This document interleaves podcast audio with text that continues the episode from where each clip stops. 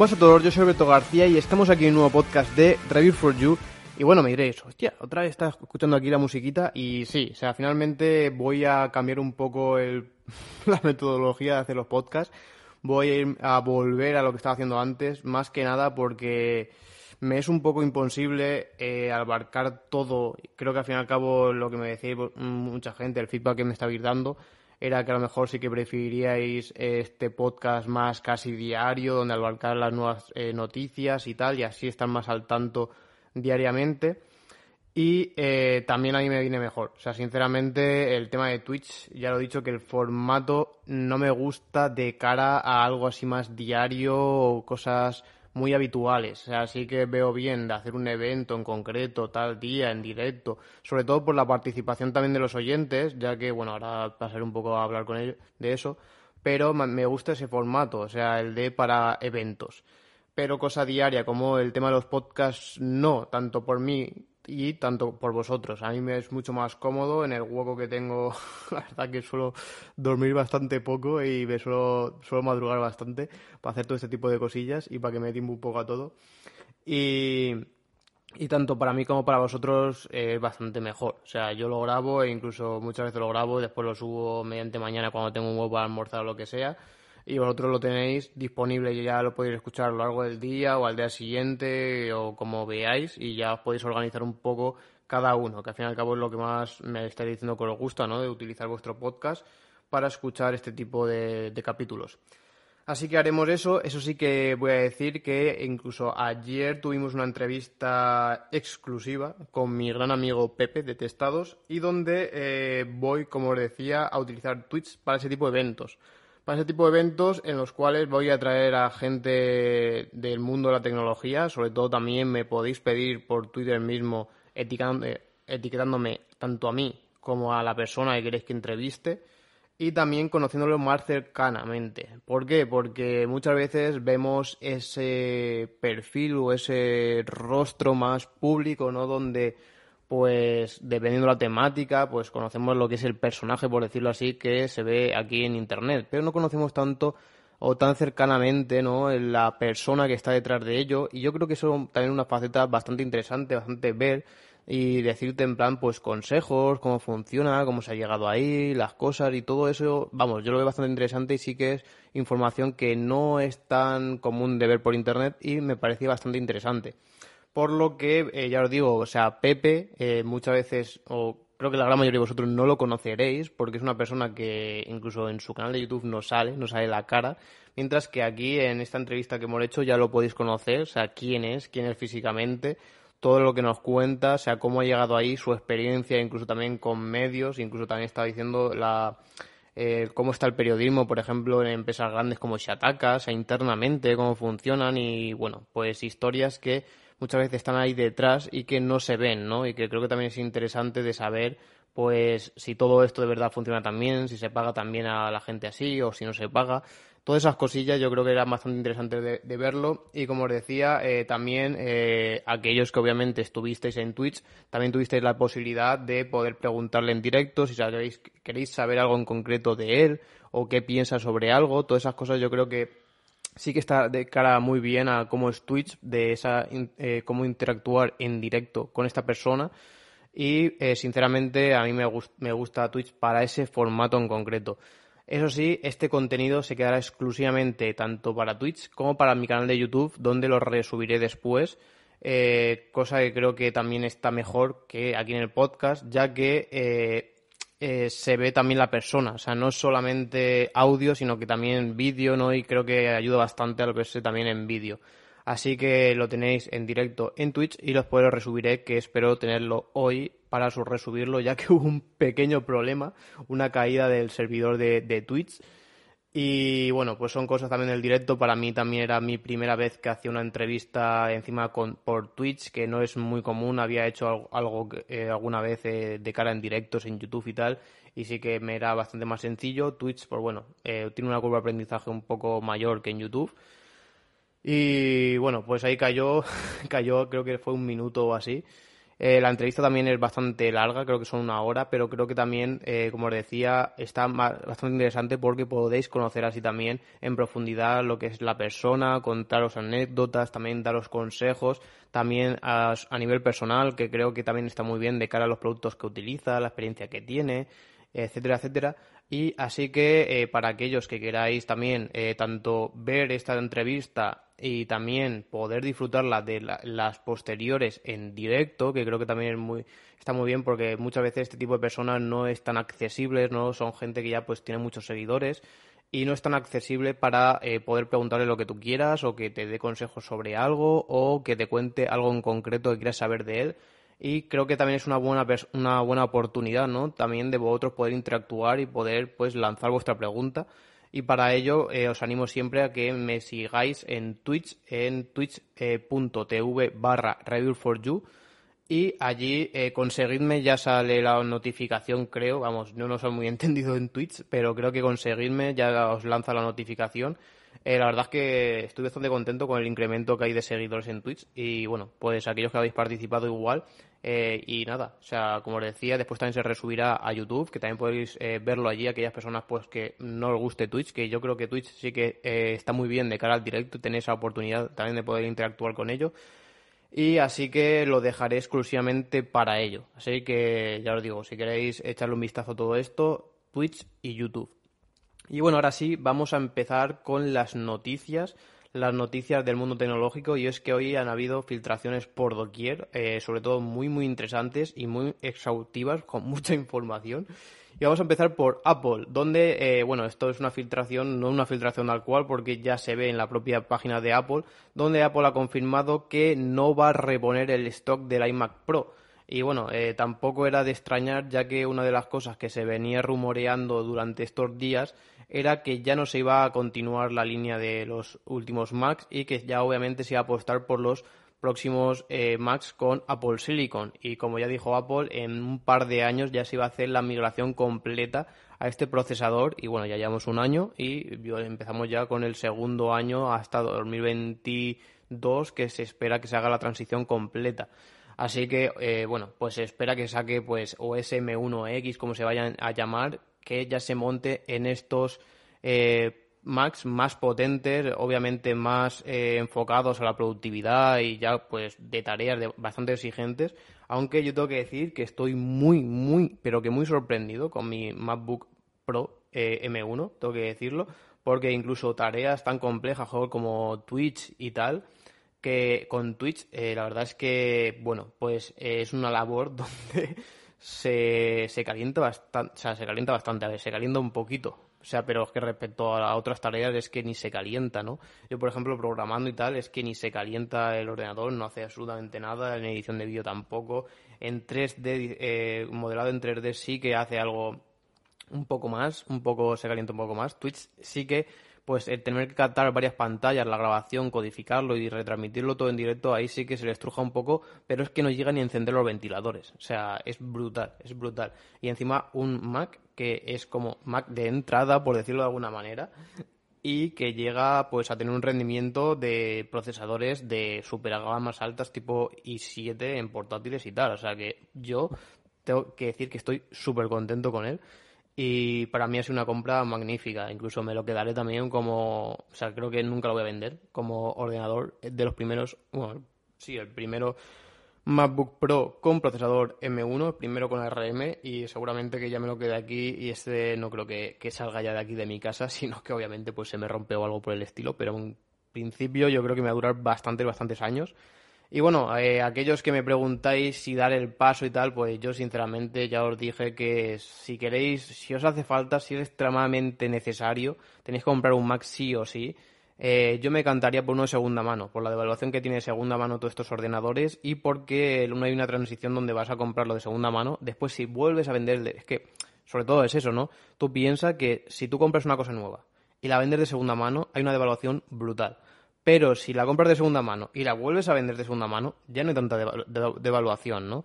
Así que vas a poder comprarlo y venderlo a lo mejor al año siguiente y vas a tener muy poca devaluación. O sea, eso es muy interesante Y yo es una cosa que aconsejo bastante, comprar de segunda mano y volver a vender de segunda mano. Vas a poder estar a lo mejor uno o dos años hasta que se haga toda esta transición y después a lo mejor pegar el paso ya directamente a un Apple Silicon, ¿no? Así que yo es lo que os consejo, lo, el consejo que os doy desde aquí.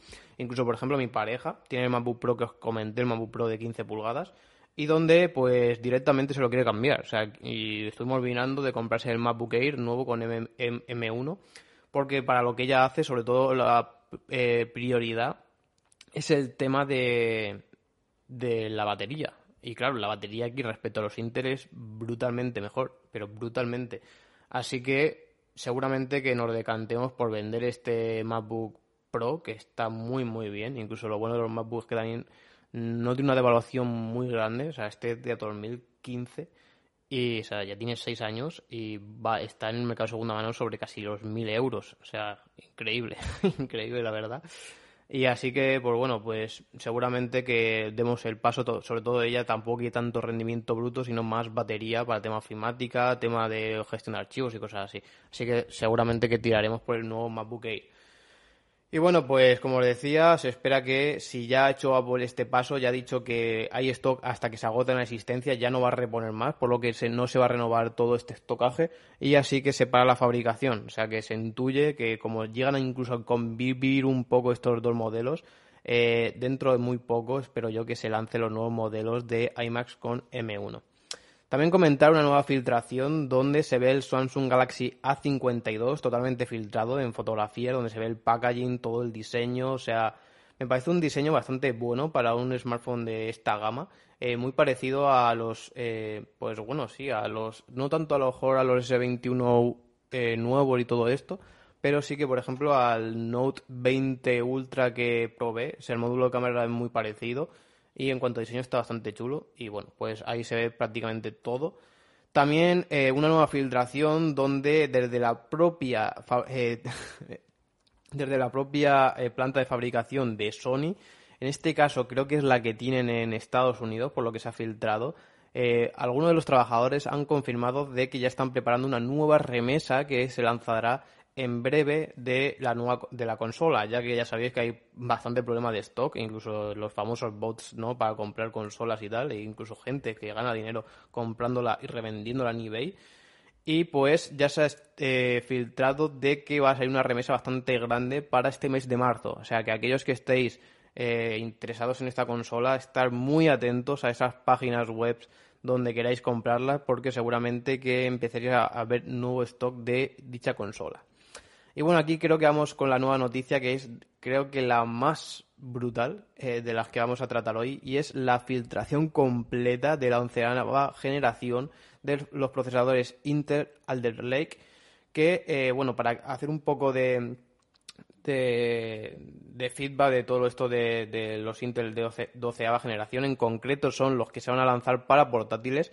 Estas eh, CPUs, en, bueno, sí, CPUs en concreto, van a contar con núcleos eh, COVE y con núcleos Atom. Los núcleos TOF son los de alto rendimiento y los Atom son los de pequeños, o sea, los más pequeños y de bajo consumo.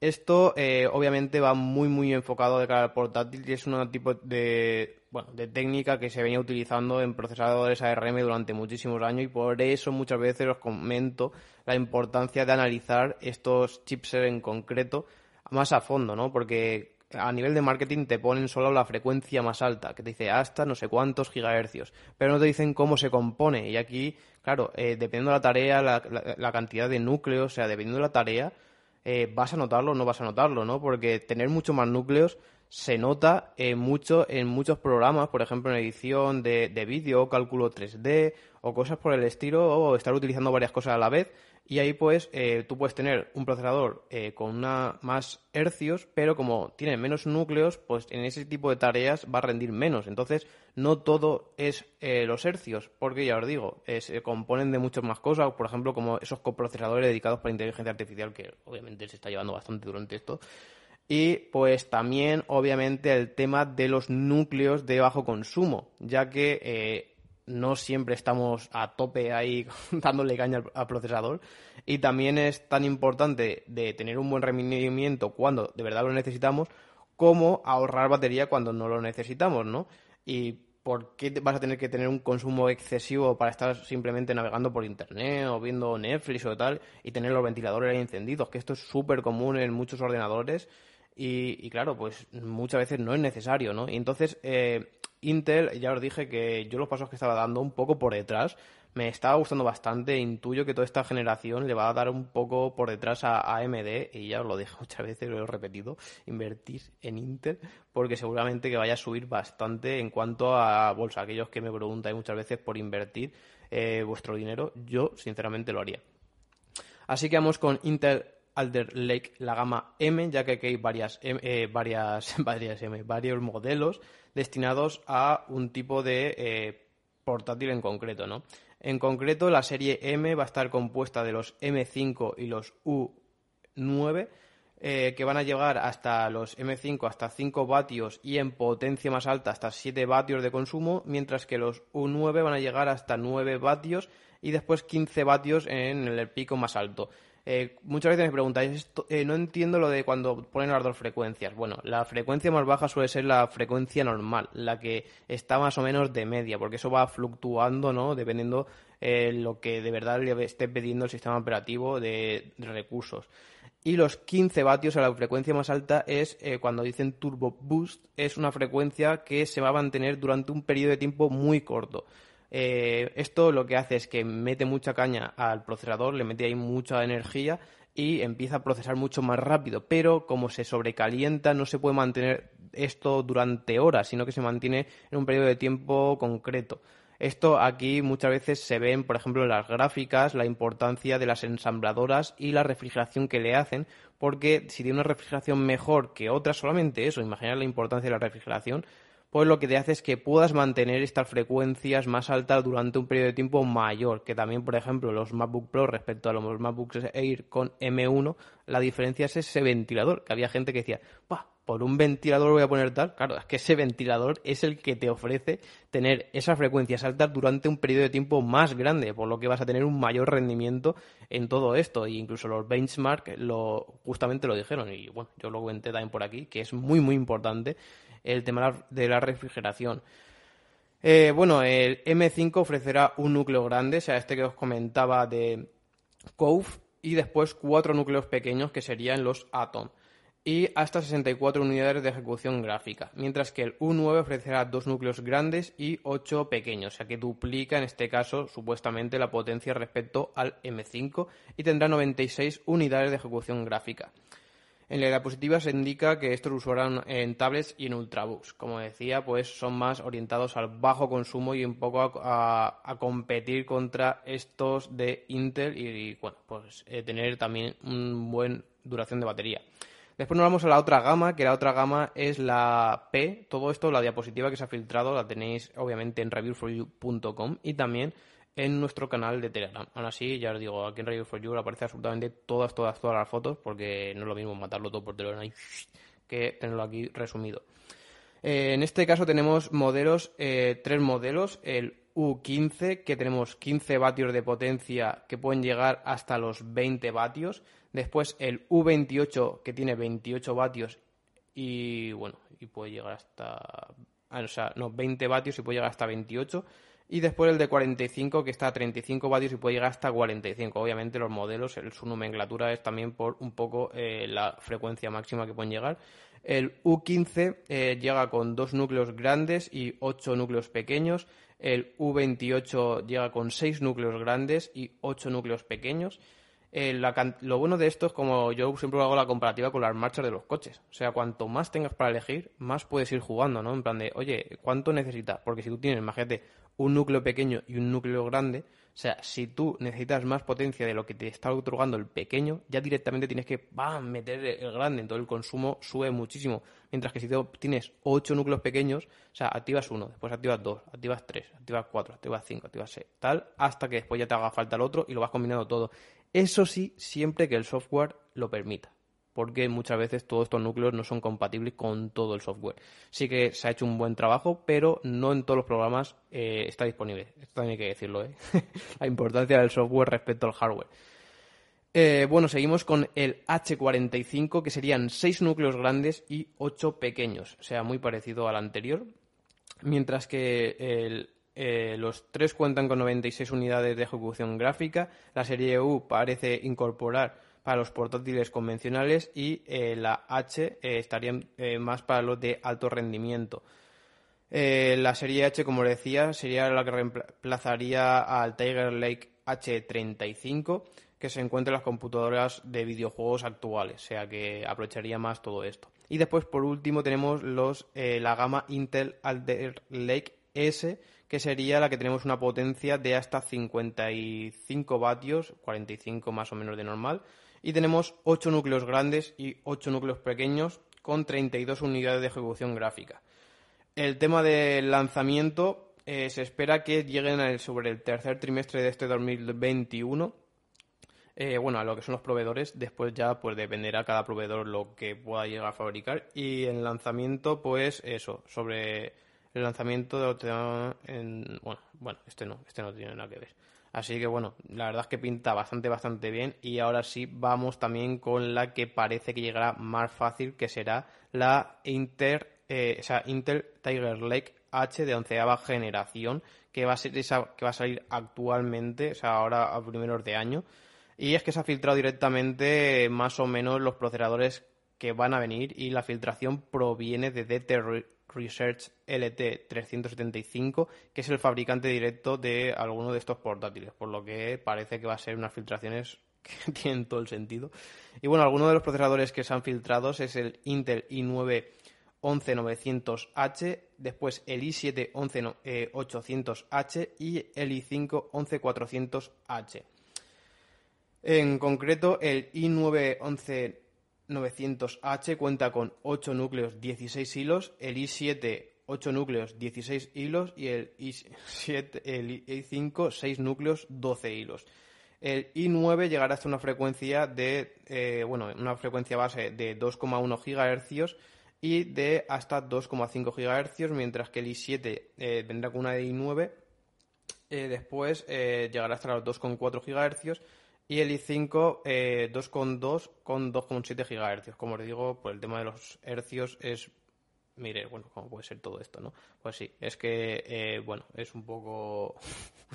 Aquí, pues, eh, es bastante interesante ver cómo se, o sea, el, cómo se compone todo este procesador, también el turbo boost que llegan a, a llegar con cada ensambladora y tal. Después también, bueno, aquí se ven algunos que llegarán desde los 8 de GB hasta los 64 eh, GB de RAM de dual slot. Eh, después tenemos de, 256 GB hasta los 4 TB de SSD. Eh, bueno, te vendrás con Windows 10. después con pantallas de 16 pulgadas. resoluciones que van desde el 1920 por 1080 hasta 3840 por 2160 y bueno, prácticamente esto ha sido más o menos la filtración. Eh, estas nuevas CPUs Tiger Lake H tendrán soporte para PCI Express eh, generación 4 eh, de 20 carriles, cosa que creo recordar que los AMD son compatibles hasta PCI Express 3.0. O sea que en este caso también tendrá un mejor rendimiento el de cara a las tarjetas gráficas RTX serie 3000 y las Quadro. O sea que parece ser que podrán hacer, o sea, no harán cuello de botella en las gráficas y en cómputo, o sea, en total, tendrán mejor potencia que los AMD, cosa que también eh, se dijo, por ejemplo, al principio cuando decíamos, hostia, ¿cómo puede ser que estos AMD con la pintaza que tienen, o sea, con lo buenos que son los, los AMD, vengan con gráficas que no son, llegan a ser las tope, tope, tope de gama, ¿no? Pues parece ser que venía un poco por ahí, porque es que directamente hacía un poco de cuello de botella y no tenía soporte para el último PCI Express y así aprovechar el 100% de la gráfica. Bueno, vamos a seguir con procesadores, pero en este caso en tema de smartphone, y es que se ha filtrado prácticamente muchas de las especificaciones del nuevo Qualcomm Snapdragon 775, que para mí es una de las gamas que más me gusta, porque creo que en cuanto a equilibrio de precio-rendimiento es de las que más ofrece. Eh, la filtración la verdad es que ha sido bastante completa y vamos a leer una de las especificaciones que se han leído por aquí. Está construido a 5 nanómetros, eh, construcción que también se utiliza en, la de, en el Snapdragon 888, o sea que más se mantiene, no se queda en los 7 nanómetros de la anterior generación. Y esto, pues como os digo, pues mm, se traduce en tener eh, menor calentamiento, mayor duración de batería, etcétera. Después también se incorpora la nueva CPU eh, Cryo 600, que fueron las últimas que se presentaron, respecto a las 475 que se incorporaba sin la anterior. Una unidad de procesamiento de imagen Spectra 570 que permite soporte de, cámaras, de hasta tres cámaras de 28 megapíxeles cada una. Como les digo, esto es en total. Después puedes jugar un poco ahí en plan de meto una de 50 y otra de 8 y tal, ¿no? Y vídeo de 4K 60 fotogramas. O sea, hostia, esto justamente lo he comentado ayer con Pepe, en plan de joder, o sea, es que los smartphones de gama media, incluso también por el grupo de Telegram lo estamos comentando, o sea, están ya unas especificaciones que cada vez se diferencian más, o sea, menos, perdón, de la gama alta, ¿no? Cada vez tiene menos sentido comprarte un móvil de 1000 euros, creo yo. Vamos, y, todo lo digo yo que, que tengo uno de ellos, ¿no? Almacenamiento tenemos ya compatibilidad hasta UFS 3.1, que era lo que estamos viendo en la gama alta, pues en este caso ya se puede incorporar también en la gama media de doble canal una RAM de LPDDR5 con hasta 3200 MHz, compatible con Wi-Fi 6E y 5G de modo dual, eh, con soporte de MMVA, o sea, Wave. Eh, después se espera que todos estos procesadores empiecen a montarse pues a partir de otoño de 2021. O sea, creo que es un procesador bastante top y que seguramente lo podemos encontrar un rango de precios sobre los 200, 300 euros aproximadamente, ese rango de precios eh, de lanzamiento. O sea que todo eso después se abaratarán bastante los costes y creo que, ya lo digo, o sea, las especificaciones son bastante, bastante tops. Bueno, vamos a pasar también otra vez a, Apple y es que se ha filtrado, bueno, en concreto lo ha filtrado Minchi Kuo, entre también creo que Mark Rumors también apoyaba estas filtraciones y eran en el tema de los iPhone plegables y justamente lo que estuvimos hablando el otro día de que comentábamos, ¿no? Que en plan de que todo ese haterismo de las fans de Apple por el tema de los plegables, y es que, joder, yo como amante de la tecnología, eh, para mí me parece la hostia. O sea, yo tengo un iPhone, pero creo que los plegables es la única cosa que me dice, oye, si estuviese al mismo precio que un iPhone, o sea, que no tuviese que gastarme el doble, porque es una barbaridad, dos mil y pico euros, eh, me lo replantearía muchísimo, porque creo que me dan cosas que el iPhone a día de hoy no me lo dan, ¿no? Y es que, por eso, está ese hándicap que siempre está en plan de uno, pues, ¿cuál es mejor? ¿Cuál es peor? ¿Cuál Que yo creo que una tontería siempre esa lucha, ¿no? O sea, pero veo que siempre los fans de Apple atacan a los de Android, los de Android a los de Apple, siempre está esa lucha ahí que me parece un poco absurda y yo creo que al fin y al cabo pues tenemos que disfrutar un poco de la tecnología, ¿no? Y cada uno pues que compre pues respecto a sus necesidades. O sea, es que no hay nada mejor o peor. Es mejor para tus necesidades o peor, ¿no? Pero en global no hay nada mejor. Y incluso, joder, yo creo que el claro ejemplo es Xiaomi, ¿no? Te saca 250.000 smartphones al año y cada uno de ellos va para un target en concreto. Pues imaginad, ¿no? Si encima es cambiar hasta sistema operativo y todo. O sea, es que me parece muy, muy absurdo siempre esta lucha y me parece bastante curiosa. Y bueno, justamente lo que comentamos es o sea, los fans de Apple critican mucho a día de hoy los plegables un poco, yo creo que por eso. Y se decía que eh, esto, cuando finalmente Apple saque su plegable, cambiará, o sea, empezará a decir que los plegables son la hostia, que no sé qué, sé cuánto, y muchas veces, eh, o sea, muchos de vosotros me decís que sí, que cuando se lance, pues cambiará en su chip, y bueno, vamos, ya pasó, o sea, con lo, lo, comenté, ¿no? Con el tema de las pantallas AMOLED, que eran una basura, supuestamente, que no servían para nada, y ahora que lo montan los iPhones son la puta hostia, ¿no? Pero bueno. Bueno, pues lo que se ha filtrado es que Apple está trabajando, bueno, estaba trabajando ya desde el 2016, o sea, imagínense si hace tiempo, en su plegable. Eh, hay gente pues que también dice que, bueno, que, que tal, que Apple no va a tirar por aquí. O sea, bueno, o sea, eh, Apple es que también, bueno, igual que muchas marcas, trabajan en prototipos, pero a 10 años vista o así, o incluso más, ¿no?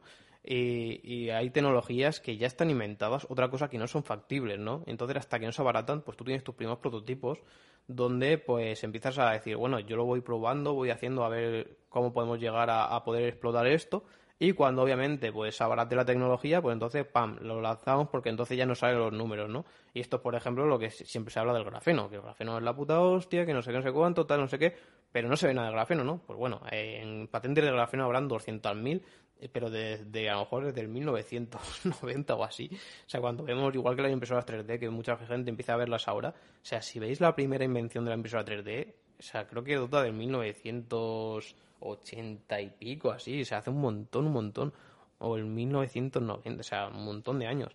Pasa que, claro, eran tecnologías que ya sea por patente o por lo que sea, no eran factibles porque, o porque te pedían mucha pasta para licenciar los productos con eso, o porque los componentes que hacían falta eran muy caros, imagínate los motores eléctricos en aquellos tiempos, yo que sé, por cualquier cosa, y no eran factibles, ¿no?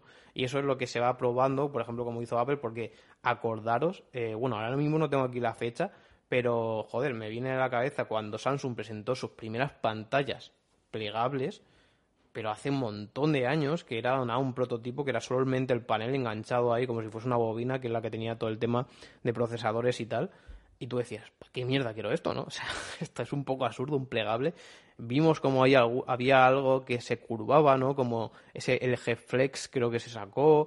También Samsung sacó uno curvo así que bueno la verdad es que no tuvieron mucho éxito y finalmente, pues como hemos visto, eh, hay empresas que van probando y van sacando y van testeando el mercado y otras que hasta que no lo ven seguro no dan el paso, como es Apple. Apple es muy conservadora en ese aspecto y sí que cuando sacan algo es porque lo han testeado bastante y aún así muchas veces fallan, imaginaros, ¿no? Samsung, LG, creo que son empresas que sí que van un poco más a full, o sea, eh, tienen una cosa y la sacan, que está muy bien porque son muy innovadoras, pero también está mal en concreto porque hay muchas veces que sacan una cosa que a lo mejor te gusta, la compras, pero después eh, no triunfa, no tiene soporte, como por ejemplo este último eje que giraba la pantalla, que yo por lo menos no veía mucho sentido, y la gente que lo ha probado tampoco, aparte de que era súper caro, y esas cosas, ¿no? Pero bueno, como decía Minchicuo por aquí, se está trabajando de 2016 en este tipo y parece que el prototipo, porque esto es como todo, ¿no? Hay varios prototipos, pero el que parece que va a ser o parece será más probable que sea el iPhone final, estará en 7, entre 7 y 8 pulgadas. Y para que os hagáis una idea, sería entre un iPhone, eh, o sea, un iPhone y después al desplegarse se quedaría como un iPad eh, mini, o sea, entre 7 y 8 pulgadas. Por lo que también aseguran que cuando se lance este iPhone, el iPad mini desaparecerá. Obviamente, ¿no? Se canibalizan directamente, o sea, están entrando incluso ahí. Incluso yo diría que se va a cargar incluso a los iPads. O sea, en plan de, si yo tuviese este iPhone, una cosa es que no tuviese el iPhone, porque yo creo que sí, sí que va a estar una etapa ahí donde van a convivir el iPhone normal con este plegable, o sea, no se van a cargar al iPhone convencional. También porque creo que el precio no va a ser igual y, creo que van a estar bastantes años justificando el Pro o el plegable este como lo pongan siendo el plegable y va a meter un precio bastante grande creo que va a ser una de las cosas que va a justificar ¿no? el precio de que sea mucho más caro. Y ahí yo creo que, conociendo a Apple, pueden tirarse por unos 5 o 6 generaciones un poco así. Pero yo creo que finalmente eh, se cargarán al iPad o, es que hagan un iPhone un poco más eh, que se pueda hacer más grande o algo así, ¿sabes? Porque, sinceramente, si yo tengo un iPad mini, no tengo un iPad Pro. O sea, eh, no, no conozco a nadie que seguramente que ahora viene uno y me dice, pues yo lo tengo, ¿no? Pero bueno, no suele ser habitual. Que tenga dos iPads para uso suyo. Una cosa es que tenga dos iPads porque uno es para tu mujer, otro para ti o para tu hijo, lo que sea. Eso sí, vale. Pero que una persona misma utilice dos iPads, vamos, yo no la conozco. Entonces, eh, joder, si yo tengo el iPad y tengo un MacBook Pro y ya se me solapan, o sea, muchas veces no utilizo el iPad porque estoy utilizando casi todos los días el MacBook Pro, entonces, pues imaginaros una persona con un iPad y este iPhone plegable, en plan de, hostia, si ya lo tienes en el propio iPhone, ¿para qué vas a querer un iPad, no? Yo creo que será un producto que se vaya a canibalizar un poco a la gama de los tablets, pero creo que es algo totalmente justificado y creo que Apple se va a ver forzada, por lo menos yo lo digo sobre mis impresiones, si yo personalmente me pienso dejarme un iPhone porque no sacan un plegable, o sea, si Apple, imagínate, dice que por mis cojones no saco un plegable porque me voy a cargar la gama de los iPad y prefiero venderte dos productos que uno, pues claro, o sea, mucha de la gente seguirá por un plegable. Incluso yo conozco a gente que tiene un iPhone y se ha comprado ahora un Fold eh, al costar mil y pico euros. Que bueno, no es que sea un precio atractivo, pero es medio accesible, ¿no?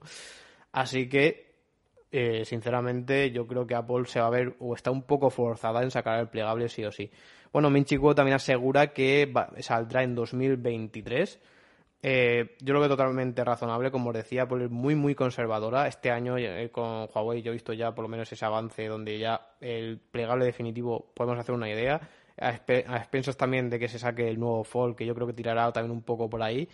Eh, los Xiaomi y yo creo que entre este año y el siguiente se masificará un poco el tema de los Android Y después, como siempre, pues vendrá un pelo un poco más tardía, que esto pues suele ser un poco más lo habitual, ¿no? O sea, ya llevo un par de años prácticamente con el tema de los hercios en pantalla con, en Android y ya pues el próximo iPhone pues parece que ya tendrá los 120 Hz, que a lo mejor sí que le ponen algo así más exclusivo y tal, solamente de Apple, pero bueno, eh, llega tarde, o sea, llega tarde, llega más tarde que los demás fabricantes, ¿no? Y bueno, pues también decía que se espera obviamente que traigan eh, las, también las filtraciones que se han visto de los iPhone 13, eh, como sea una pantalla, puede ser que sea LTPO de 120 Hz, obviamente de Samsung, porque creo que no sé si es el único de los pocos fabricantes que hace paneles flexibles. También con el Always On Display, eso de tener la pantalla encendida para ver la batería, notificaciones, etcétera. Y pues todo eso pues se intuye que también se compartirá también en este nuevo plegable. Eh, espero también que lo hagan tipo como Huawei como tal, en plan tener una pantalla cuando cierras de cristal fuera para el tema de los rayones y después la interior que ya sea de este material más flexible que es también vidrio. Y bueno, para finalizar también tenemos el Xiaomi Mi 11 Ultra, donde aquí ya se ha filtrado, o sea, bueno, ya se ha filtrado el diseño, ya lo comenté también en otros podcasts y en la web, pero este ya se ha ampliado información y bueno, pues se han visto un montón de especificaciones ya prácticamente filtradas. Eh, donde, bueno, algunas de estas especificaciones que vendrá con pantalla AMOLED en W de hasta 120 Hz, un eh, tamaño de 6,81 pulgadas, eh, bueno, sí, eh, tecnología OLED, en concreto AMOLED por ser de Samsung, Corning Gorilla Glass Victus, que es este nuevo modelo que sacó Gorilla Glass, que era, creo que era más duro, porque sí hemos visto que Gorilla Glass eh, a secas, en plan 1, 2, 3, 4, 5, creo, bueno, ahora han sacado creo que la sexta generación, sí que iba un poco en, decremento lo que era el tema de, la dureza, por priorizar el tema de la rotura por, por golpe. Y en este caso el Victus creo que recordar que sí que se cambiado un poco la composición y se hacía un poco más duro, ¿eh? así de memoria, ¿eh? no, no lo podría asegurar. Resistencia a agua y a polvo IP68, doble altavoz estéreo Harman Kardon y esto también lo comentamos con Pepe, en plan de cómo todas estas empresas que siempre han sido súper de nicho, como Harman Kardon, Leica y todo esto, eh, con todas sus patentes se están metiendo de lleno en el mundo de la telefonía móvil, haciendo sus acuerdos eh, millonarios con muchas de las marcas. También tendrá, obviamente, el Snapdragon 888, no sé, para menos, obviamente. Eh, batería de 5.000 mAh con carga rápida, esto sí, tanto por cable como por eh, inalámbrica, ambas, supuestamente, a 67 vatios. Cosa extraña porque siempre suele ser un plus el cable e incrementar esto, pero bueno, a lo mejor es que hay un cuello botella en cuanto al calentamiento o algo. Y después también tenemos carga inversa hasta 10 vatios. Aquí tengo que comentar que el otro día, un smartphone que estoy probando y que veréis dentro de poco, eh, que tiene esto de la carga inversa, eh, justamente lo probé el otro día y es porque se me quedaron eh, sin batería los auriculares, porque me es un poco coñazo, ¿no? Porque los auriculares muchas veces, la típica esta eh, bandeja que tenéis a la entrada de la casa donde dejáis las llaves y todo eso, pues yo también tengo ahí en plan cosillas, por ejemplo lo del podcast, cosas así, el micrófono, para cuando voy a sacar el perro lo cojo y me, y me voy con ello, ¿no? Pues muchas veces dejo ahí los auriculares. ¿Qué pasa? Pues que a lo mejor vengo con batería floja o se acaba la de la caja y la de los auriculares no, y cuando lo cojo eh, están sin batería. Pues justamente después me fui a tomar un café ahí a casa de un amigo y nada, puse el móvil, puse los auriculares encima, activé lo de la carga inversa y mientras que estábamos allí, pues empezaron a cargarse los auriculares. Cosa que creo que es una función que está bien que lo incluyan. No es una cosa por la que yo me decantaría comprar un smartphone u otro, pero eh, bueno, si lo tiene, pues por qué no usarlo, ¿no? Y creo que en esa circunstancia a mí por lo menos me hizo un papel. Bueno, seguimos con este Mi 11 Ultra y en cuanto a colores vendrá en, tanto en blanco como en negro. Eh, lo que se ha filtrado en colores, no se sabe si vendrán algunos más. Y en cuanto a cámaras tendrá triple cámara trasera de 50 megapíxeles la principal, que estos 50 megapíxeles diría que va a ser el nuevo sensor este que ya comentamos en un podcast, que creo que fue exclusivo, que fue el que se borró después, que es el que venía con el dual pixel, que ya os comenté cómo funcionaba, el tema de los de, del tema del doble enfoque este y tal. Eh, que bueno, pues yo espero que este nuevo sensor de Samsung tenga un rendimiento bastante top a lo que tenemos actualmente. Sobre todo eso, en tema de enfoques, en vídeo y todo eso, yo creo que va a ser un, escalón bastante importante. También vamos a tener un gran angular de 48 megapíxeles y un teleobjetivo de 48 megapíxeles. Eh, también, según lo que se especifica en la cámara trasera, tendrá hasta 120 aumentos, de los cuales pues se espera que sí que sea eh, bueno, tener un zoom óptico 10 reales y a lo mejor lo otro pues sea con ese zoom híbrido que parece que va desde los 12 hasta los 120 milímetros. Eh, sí, tipo zoom periscópico. Es lo que más o menos se vio, creo que fue el primer smartphone, el P30 Pro, si no me equivoco, el que incorporó este tipo de tecnología. Y es una tecnología que a mí, sinceramente, me gustó bastante. Cámara delantera 20 megapíxeles que vendrá con agujero en pantalla, o sea, no vendrá aún, o sea, la verdad que se está atrasando, he visto muy poco el smartphone que ya vengan con la cámara bajo la pantalla, no sé si es que a lo mejor no, no funciona del todo bien. Y eh, tendremos la famosa pantalla secundaria, esta que está justo al lado del módulo de cámara, porque el módulo de cámara se va de izquierda a derecha entero, o sea, es un pedazo pegote ahí detrás en la parte trasera brutal. y bueno, sí que se ve ahí como si fuesen las dos lentes en la parte izquierda superior, Después bajo de estas, este es eh, cuadradito que es el zoom este periscópico. Después al lado de este zoom tiene el tema de el, bueno, el que pone ahí la letrita de 120 aumentos. Y a la derecha tenemos como si fuese la propia pantalla en vertical delantera, pero en pequeño formato en la trasera. Eh, yo esto lo veo bien de cara a hacerte fotografías, sea selfies, porque siempre tenemos los mejores sensores y las mejores cámaras en la parte trasera, y pues aprovecharlo de esa manera. Yo lo veo una buena solución.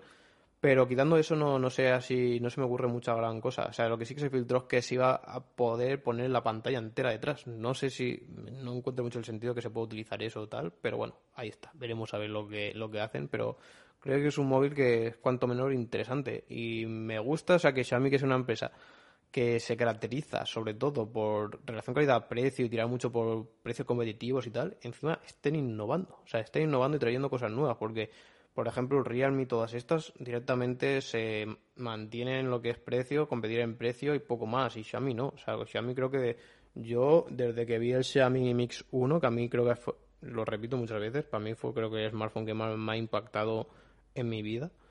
Bueno, creo que el Fold 1 también pasa como ya vimos el otro chino y tal, pero bueno, creo que el Mi Mix 1 me, me, vamos, me impactó muchísimo cuando lo vi y cuando dijeron que no era un prototipo, o sea, que era algo real, dije, ¡wala! O sea, flipada, ¿no? Bueno, y lo tuve, me, encantó ese móvil. Incluso me gustaría, eh, pues tengo un muy buen recuerdo de él, tenerlo, o sea, o comprarlo de segunda mano para dejármelo aquí. Y es un móvil que me, que me gustó muchísimo, la verdad. Y, bueno, desde ahí yo me di cuenta de que Xiaomi no, era, no solo somos una marca que compite en precios, sino que también buscamos pues ser algo más, ¿no? Y en ese aspecto pues creo que lo han hecho bastante para bastante bien. Así que poca cosa más que comentaros. Esto, como decía, bastante denso en cada, todo filtraciones. O sea, filtraciones que encima pues tienen bastante renombre desde lo donde vienen. Y parece que muchas de ellas era bastante cierto. Y como decía, hoy intentaré subiros a YouTube la entrevista completa, que creo que es como una hora y media o así contestados. O sea que podéis echarle ahí un ojo a aquellos que no lo hayáis visto en Twitch y que sepáis la nueva modalidad para poder interactuar en Twitch, aquellos que nos sigáis, y después también poderlo ver en vídeo, esas entrevistas más exclusivas con contenido, sobre todo, bueno, los que queráis conocer a Pepe en profundidad, quién es, cómo es y todo eso, pues le podréis echar un vistazo desde ahí. Y bueno, esto ha sido todo por hoy. Espero que te haya gustado y como siempre recuerda que puedes acceder a todos nuestros enlaces de redes sociales, canal de YouTube, podcast y página de ofertas en reviewforyou.com barra enlaces. Así que nada, espero que os haya gustado y nos escuchamos en un próximo podcast de Review for You. Adiós.